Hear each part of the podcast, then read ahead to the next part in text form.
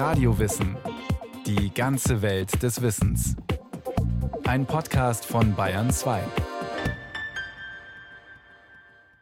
Eine neue Folge Radio Wissen. Im Mittelalter ist Nürnberg die Weltstadt mit Witz. Der Nürnberger Witz meint aber nicht den Humor der Nürnberger, sondern ihre Gewitztheit, ihr Geschick. Handwerker und Händler machen Nürnberg zur wirtschaftlichen Großmacht und als des Reiches Schatzkästlein ist die Stadt eine Metropole von europäischem Rang. Kommen Sie doch ein Stück näher an die Mauer, dann zeige ich Ihnen von oben einmal die Abgrenzung der ehemaligen Megacity des Mittelalters. Der Blick über die Altstadt ist beeindruckend, hier oben von der Burg aus gesehen. Eingerahmt von der mächtigen sechs Kilometer langen Stadtmauer mit den charakteristischen runden Wehrtürmen. Ja, jetzt sehen Sie hier vorne bei uns in der Nähe die Sebalduskirche und etwas weiter hinten, fast wie ein Zwilling, die Lorenzkirche. Die beiden Hauptkirchen, die den Altstadtvierteln ihre Namen gegeben haben, getrennt durch die Pegnitz, die durch die Altstadt fließt. Hinten, fast am Horizont, der Reichswald. Heute Naherholungsgebiet. Früher Brenn- und Baustofflieferant. Ja, also ich muss sagen, das ist mein liebster Blick hier über meine Heimatstadt. Ich glaube, man kann es hören. Ich bin aus Nürnberg. In zwei Stunden führt Esther Guggenberger vom Verein Geschichte für alle ihre Besucher durch die schönsten Ecken der Nürnberger Altstadt. Heute mit über 500.000 Einwohnern die zweitgrößte Stadt Bayerns. Zwischen dem 13. und 16. Jahrhundert aber war Nürnberg eine Metropole von europäischem Rang. Also Köln war zu der Zeit die größte Stadt im Heiligen Römischen Reich und Nürnberg und Augsburg waren so immer die zweitgrößten und drittgrößten Städte. Wir wissen nicht genau, wie viele Einwohner es hatte, aber wir rechnen so mit ungefähr 40.000. Nürnberg im Mittelalter. Das ist eine Handelsmacht, ein Zentrum der Metallverarbeitung, Ort der Innovation und Kunstfertigkeit von Handel, Gewerbe, Wissenschaft und Kunst. Nürnberg im Mittelalter. Das ist auch große Politik. Hier halten 32 Kaiser ihre Reichstage ab. Hier werden im 15. Jahrhundert die Insignien des Reichs aufbewahrt. Das Schatzkästlein des Reiches. So wird die Stadt an der Pegnitz genannt. Dabei sind die Anfänge dieser Reichsstadt um das Jahrtausend herum alles andere als verheißungsvoll. Die Standortfaktoren sind dürftig. Kaum fruchtbarer Boden, keine Bodenschätze. Nur ein bisschen Wald und Felsen. Also ich denke, das äh, ganze Pegnitzbecken, das war eine völlig versteppte Landschaft. Peter Fleischmann ist Nürnberger und Historiker an der Friedrich-Alexander-Universität Erlangen-Nürnberg. Sie haben kaum Spuren von Zivilisation oder Siedlung gesehen.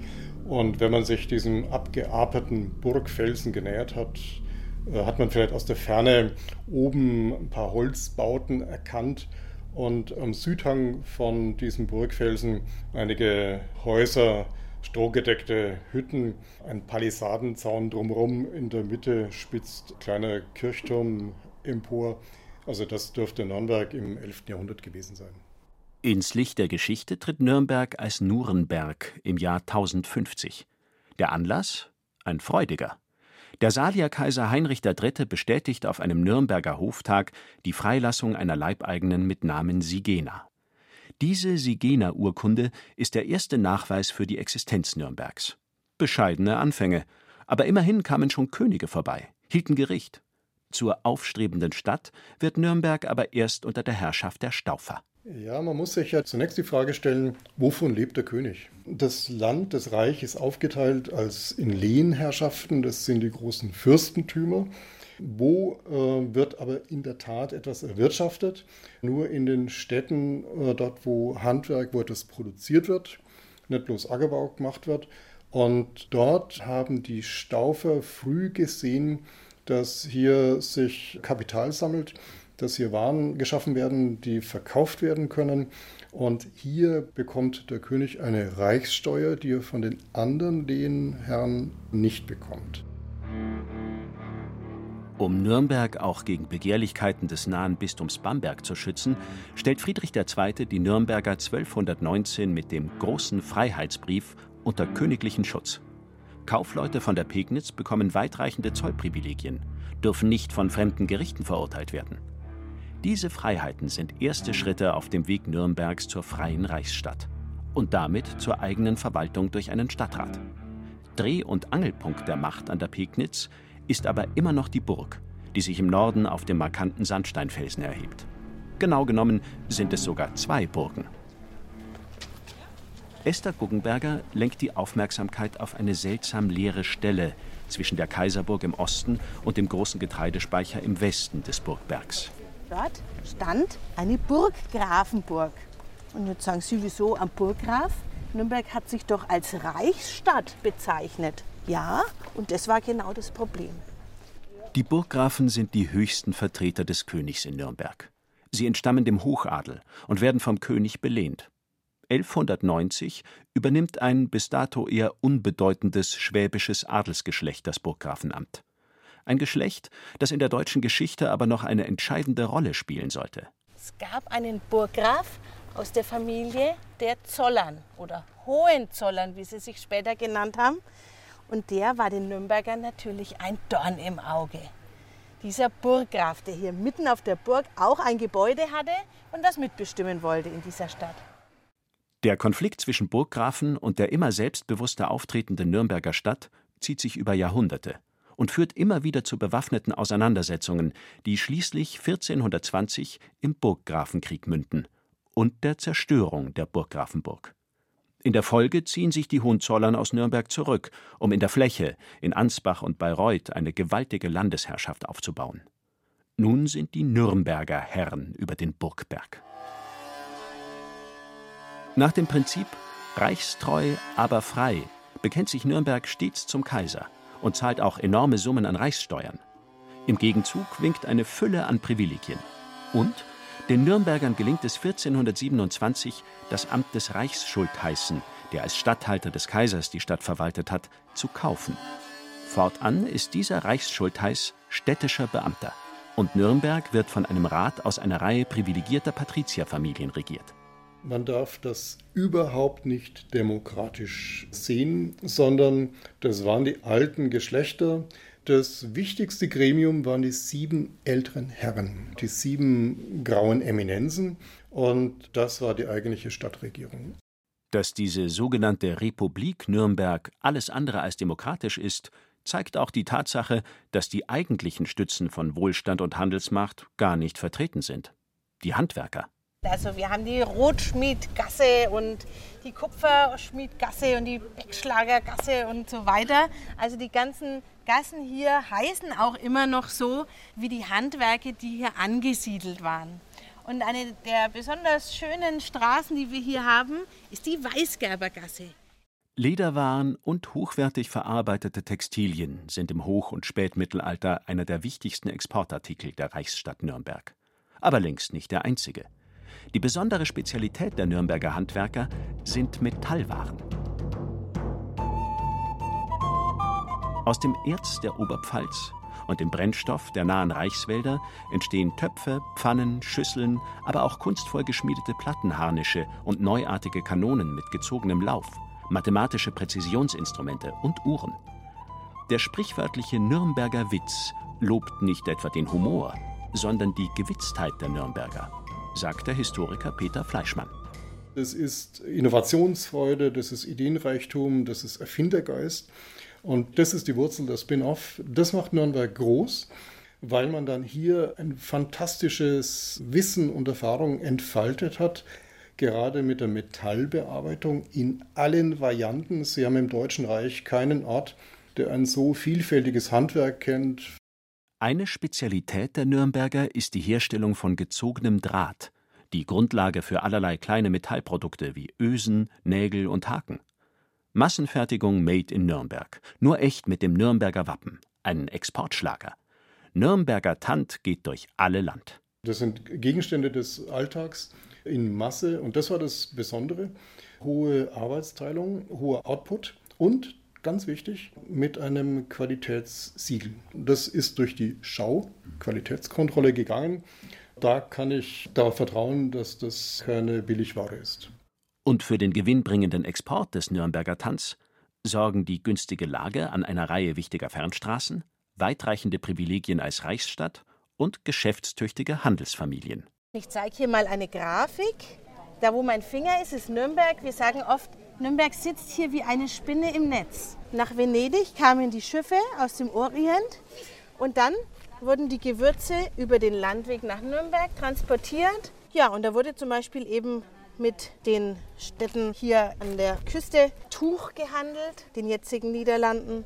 Dann kam aus Frankreich und Spanien kam Wein, aus Russland kamen Pelze und aus Ungarn kamen die Ochsen.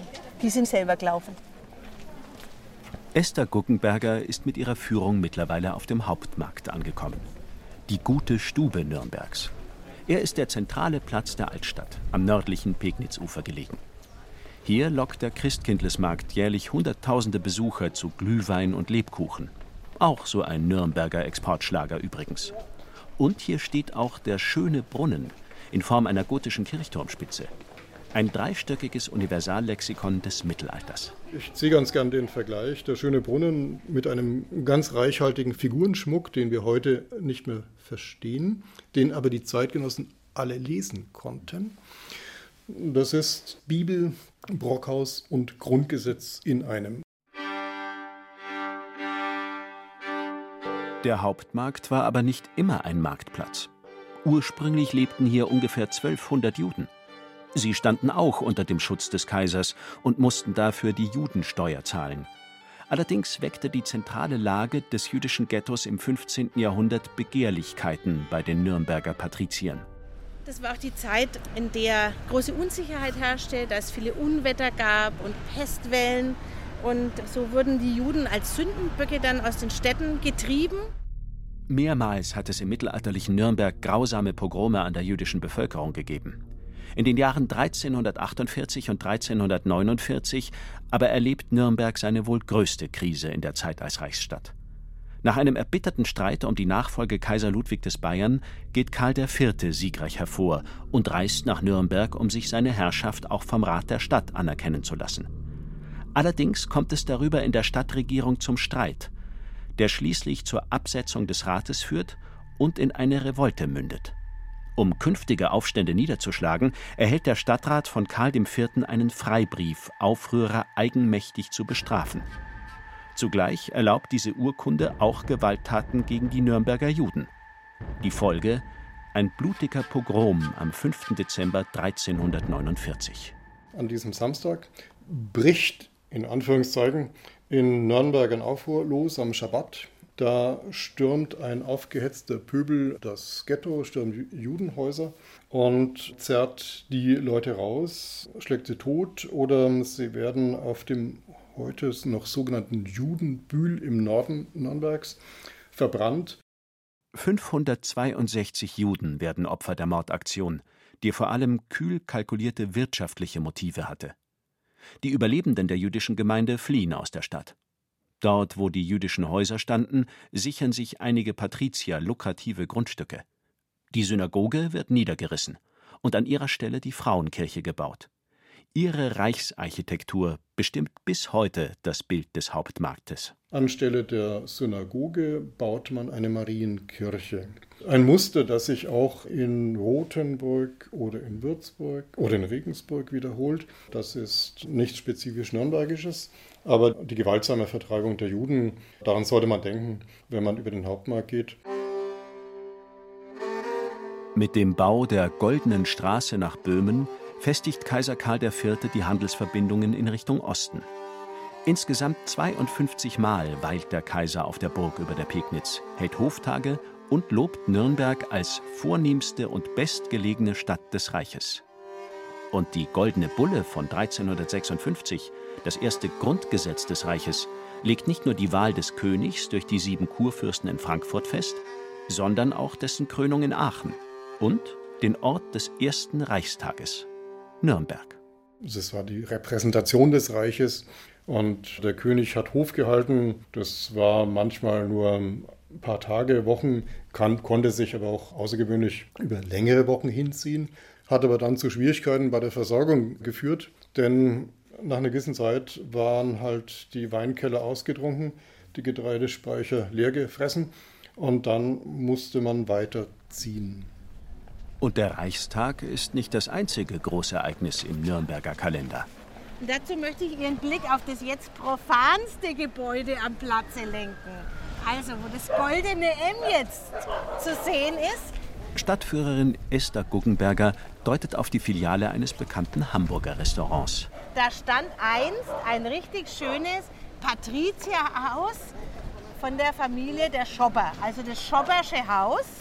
Und vor dem Schopperschen Haus wurden zwischen den Jahren 1425 und 1524 die Heiltümer gewiesen.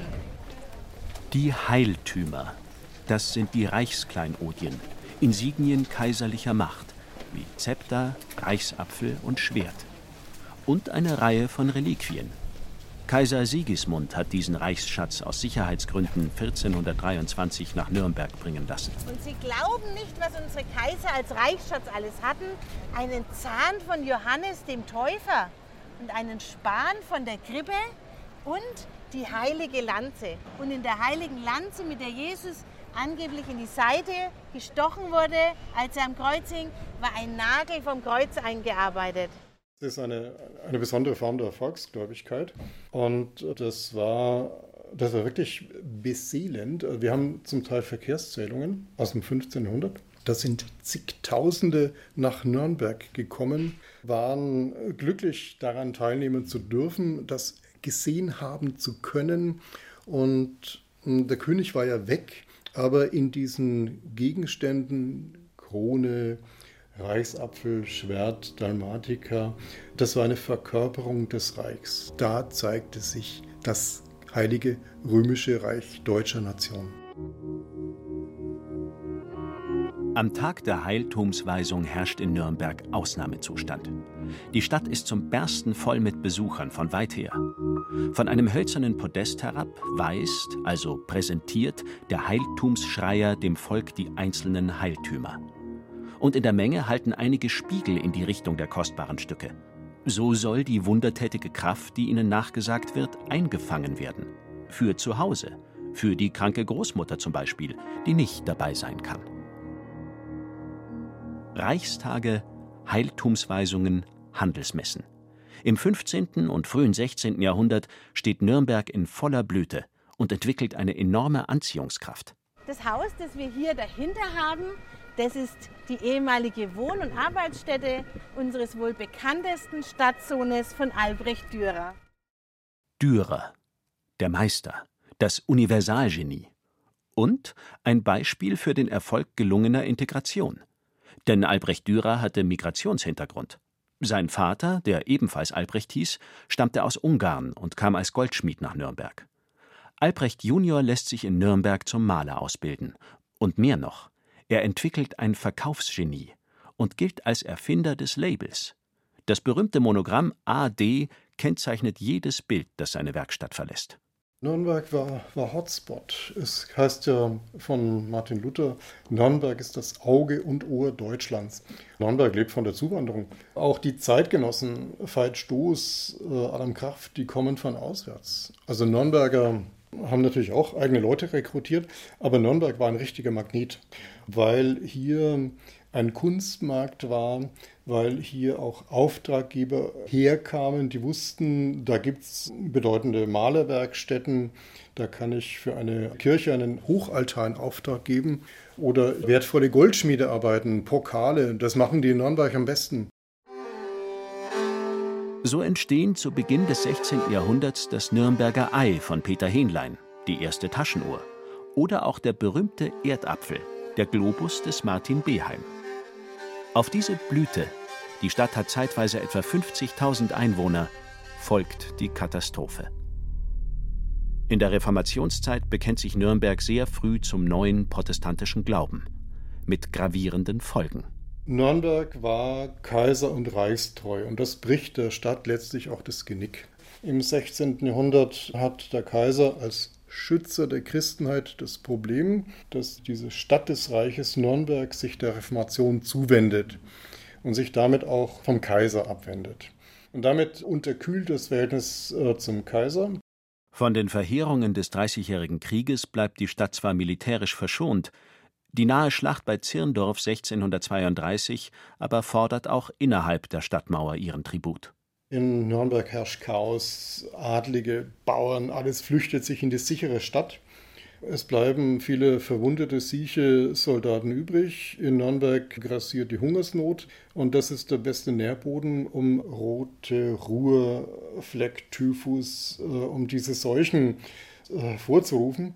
Und es ist in der Tat so, dass jeder zweite Nürnberger in den folgenden Jahren 1632 bis 34 stirbt.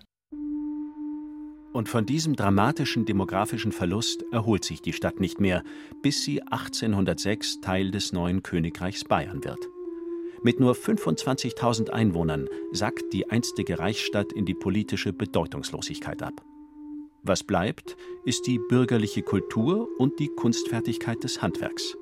Ein Herr Goethe kommt nach Nürnberg, weil er die besten Hersteller von mechanischen Instrumenten dort findet. Im 19. Jahrhundert wird Nürnberg zur Industriemetropole Bayerns. Der alte Glanz der Reichsstadt aber ist endgültig weg. Und was alle Belagerungen und Plünderungen in über 500 Jahren nicht vermocht haben, das schaffen schließlich Fanatismus und Faschismus. Am 2. Januar 1945 wird das mittelalterliche Nürnberg von Adolf Hitler zur Stadt der Reichsparteitage zweifelhaft geadelt von alliierten Bombern zu fast 90 Prozent zerstört. Das Problem ist ja von Nürnberg, es ist keine mittelalterliche Stadt mehr, sondern es ist eine wiederaufgebaute mittelalterliche Stadt. Und man hat dann direkt nach dem Krieg gesagt, Allmächt, was machen wir jetzt mit unserer Stadt? Und es gab verschiedene Szenarien. Und eine davon war, ey, lassen wir sie liegen und vergehen und bauen daneben eine moderne Planstadt hin. Bin ich froh, dass es nicht so geworden ist.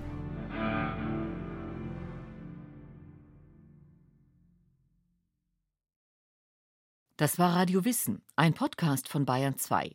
Autor dieser Folge Michael Zametzer. Regie führte Martin Trauner. Es sprach Thomas Bernstiel. Technik Roland Böhm. Redaktion Thomas Morawitz. Wenn Sie wissen wollen, wie die Nürnberger nach dem Zweiten Weltkrieg ihre Stadt wieder aufgebaut haben, empfehlen wir die Folge Der Wiederaufbau von Nürnberg zwischen Tradition und Moderne von Dorit Kreisel. Und wenn Sie keine Folge mehr verpassen wollen, abonnieren Sie Radio Wissen unter bayern2.de slash podcast und überall, wo es Podcasts gibt. Wenn Ihnen dieser Podcast gefallen hat, dann gefällt Ihnen vielleicht auch Alles Geschichte. Im History Podcast von Radio Wissen schlagen wir den Bogen vom Gestern ins Heute und untersuchen die historische DNA unserer Gesellschaft.